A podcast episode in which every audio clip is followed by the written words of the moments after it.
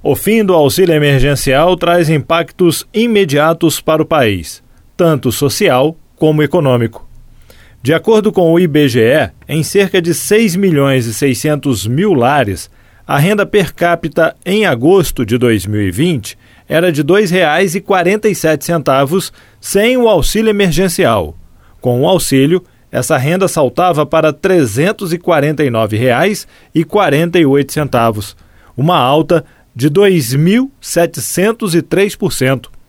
Para falar sobre o fim do auxílio emergencial e seus impactos para o país, nós vamos conversar agora com a professora Débora Freire, da Faculdade de Ciências Econômicas e pesquisadora do Centro de Desenvolvimento e Planejamento Regional da Universidade Federal de Minas Gerais.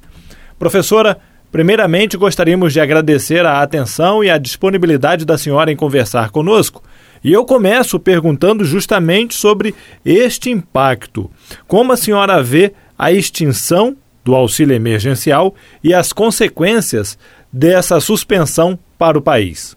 É, bem, nesse momento, a extinção do auxílio emergencial, né, a não continuidade do auxílio emergencial, ela é muito é, perversa em termos sociais. Isso porque é, porque ainda estamos em pandemia, então o que a gente tem observado é um aumento dos casos é, de Covid-19 e aí a necessidade de reverter esse processo de flexibilização que a gente estava passando por ele.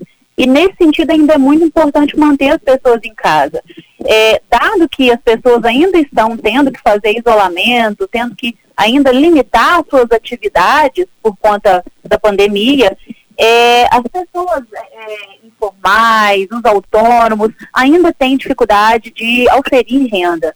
Então, o que a gente observa no Brasil hoje é um desemprego muito elevado por conta da pandemia de Covid-19 é, e também é, é, uma ausência de renda, né, dos informais, dos autônomos, que ainda é muito elevada. E aí o que a gente, de fato, é, é observa é que essas pessoas ainda precisam do auxílio exatamente porque a atividade econômica ela ainda não voltou à normalidade. O mercado de trabalho ainda não voltou à normalidade, a atividade econômica ainda está desaquecida. Então, é, naturalmente, o que a gente precisa é ainda manter as pessoas em casa para conter a curva de contágio. Nesse caso, ainda é muito necessário algum tipo de auxílio, uma política transitória, exatamente porque o que a gente é, é vai observar é um crescimento da taxa de pobreza é, e extrema pobreza no Brasil muito elevado com o fim do auxílio. Exatamente porque a atividade econômica ainda não consegue, não consegue absorver essas pessoas. O mercado de trabalho ainda não consegue absorver essas pessoas. É, então, o, o, fim do auxílio é de fato muito perverso do ponto de vista social, exatamente porque a gente vai é, é observar famílias com renda caindo para zero a partir de agora. E aí com dificuldade de se manter, é, até mesmo para questões básicas como habitação, alimentação, é, transporte e assim por diante. Do mesmo modo, é também é, muito é, é, complicado a extinção do auxílio, também pelo lado da economia, não apenas pelo lado social.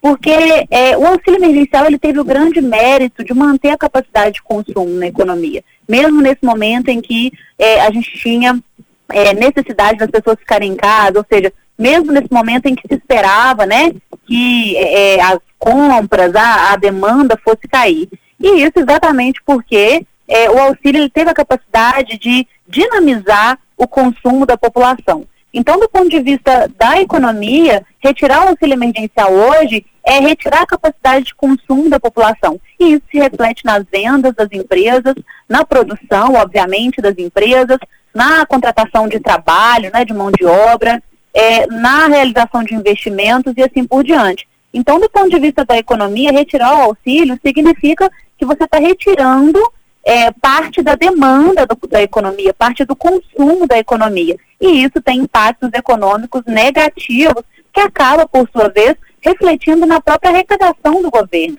A arrecadação ela depende muito é, do consumo das famílias, é, né, da, da atividade econômica. E aí, obviamente, se o consumo das famílias vai cair e se a atividade econômica vai cair, o que a gente observa aí é uma tendência de deterioração da situação fiscal do governo.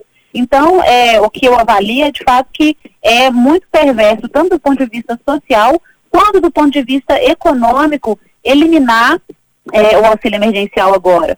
E vamos lembrar, se a gente tem impacto econômico negativo, a gente está afetando, né? Se a gente tem um impacto econômico é, ruim, se a gente tem é, é um impacto econômico negativo, a gente está afetando não apenas é, as famílias que são beneficiárias desse tipo de programa, mas também todas as famílias da economia, exatamente porque as famílias dependem né, do crescimento da economia, da geração de renda e assim por diante. Quando o governo diz que o país está quebrado e que não tem dinheiro para dar continuidade ao programa do auxílio emergencial, a senhora vê isso mais como um discurso político ou não? A senhora vê que realmente, apesar de todas as dificuldades, o governo teria que ver uma solução para dar continuidade ao auxílio emergencial? Então, é, essa, é, essa, é, é, essa frase de que o, o, país está quebrado, ela é falaciosa. Isso porque né, é, é, nós não temos, o, o país quebra quando a gente tem dívida em moeda estrangeira. E hoje nós não temos isso mais. A nossa situação não é a mesma dos anos 80. Hoje a gente é credor externo ao invés de é, devedor externo. Então, primeiro que, né, essa é a questão que a gente tem que é, é, desmistificar. Essa frase de que o país está quebrado, ela é falaciosa, ela é enganosa. É, uma outra maneira de se perceber o país também, é, é, né, é, é, ainda é, não é consenso entre os economistas, mas alguns atribuem a, a, um alto índice de inflação, ou seja, né, um grande crescimento dos, pre dos preços, que a gente chama de hiperinflação, essa situação de quebra do país, né, exatamente porque a gente tem uma inflação é, muito alta, tão alta que é, é, a, a, moeda do país né, acaba não valendo mais nada. Mas essa não é a situação do país hoje. O país não está com alta inflação, embora, né, muito embora a gente tenha visto um crescimento mais acelerado aí dos alimentos, ou seja, dos bens de consumo, né, é, é, mais essenciais, é, a gente não tem, a gente não chega nem perto hoje de uma situação hiperinflacionária e a gente não tem risco de uma situação hiperinflacionária é, é, nem no médio prazo no Brasil. É, do mesmo modo, a gente não tem dívida é, em moeda estrangeira, de modo que a gente precisa de moeda estrangeira para pagar, para honrar nossos compromissos, né, os compromissos do país é, com o exterior. Então, essa, essa frase, a primeira questão é que ela é totalmente falaciosa. É, a segunda é, é questão é que o governo, né, ó, é, realmente ele está incorrendo em déficit, em déficit fiscal, né, ou seja, está gastando mais do que a sua receita, é, e isso está aumentando o endividamento. Mas o que a gente tem que, que colocar é que hoje o custo de não se fazer nada, ou seja, de extinguir o auxílio é, emergencial e não colocar algum tipo de política transitória de proteção social nesse meio tempo, né, até que a gente consiga desenhar um novo programa um pouco mais amplo que o Bolsa Família, é, o custo disso hoje é muito mais alto do que o custo do endividamento. O governo federal ele pode se endividar, né? Ele não é como o orçamento do governo federal não é como o orçamento familiar. O governo tem mecanismos para se endividar, ele pode fazer isso, e hoje a taxa de juros está baixa, então o custo de carregamento da dívida, ele é baixo hoje. É, todos os países do mundo estão aumentando o endividamento para lidar com os efeitos da crise da, da pandemia de Covid-19. Então, é, o que a gente precisa entender é exatamente isso. O governo ele tem né, escolhas. E, obviamente, tudo tem custo e tem benefícios.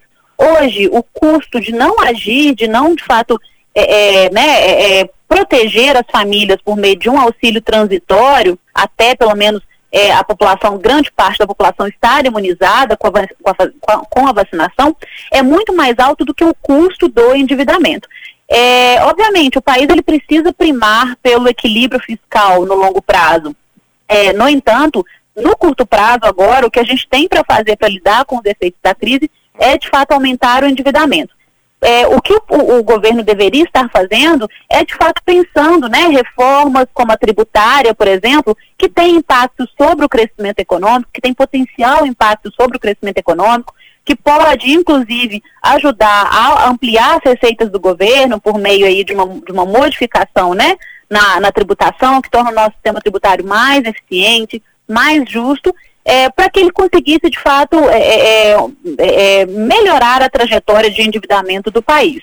É, então, hoje não tem o que fazer e é menos custoso o, o, endividamento do que, de fato, né, a, o custo do auxílio emergencial. Exatamente porque o déficit fiscal, né, as contas públicas também dependem da receita. Ela não depende só do gasto. E se a atividade econômica não se recuperar, o que a gente observa é uma queda das receitas do governo. Exatamente porque a receita depende fundamentalmente da atividade econômica. Né? Grande parte do recolhimento de impostos vem das vendas, das compras, de toda, de toda atividade econômica. Se a atividade econômica não recupera, o governo perde receita e isso também gera déficit fiscal. Em todo o país, cerca de um quarto da população brasileira foi beneficiada com auxílio emergencial. Foram um pouco mais de 50 milhões de brasileiros beneficiados.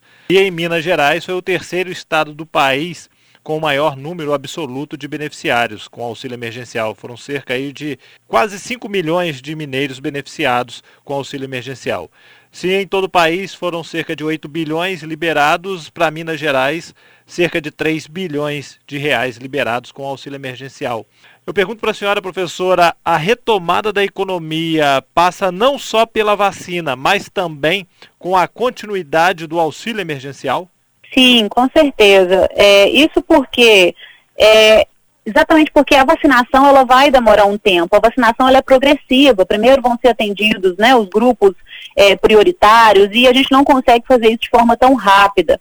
Então, é, é, e, e, ainda, essa crise ela trouxe né, esse impacto na renda das famílias, é, tirando auxílio, né, ela trouxe esse impacto é, expressivo na renda das famílias, muitas pessoas ficaram desempregadas, e o que a gente tem que observar é que o mercado de trabalho, ele responde com certa defasagem. Então, a gente, se a gente começa a ter algum tipo de recuperação, o mercado de trabalho vai demorar um tempo para se ajustar. Então, é, para além da vacinação, a gente precisa, de fato, manter a capacidade de consumo e de demanda da economia, exatamente para que a recuperação seja mais rápida. Então, o caminho, de fato, para a recuperação é imunizar grande parte da população para que as pessoas possam voltar a fazer suas atividades normalmente, né, a exercer suas atividades normalmente, tanto de trabalho quanto de demanda, ou seja, para que as famílias possam voltar a, a, a comprar, né, a, a, de fato a frequentarem estabelecimentos, shoppings,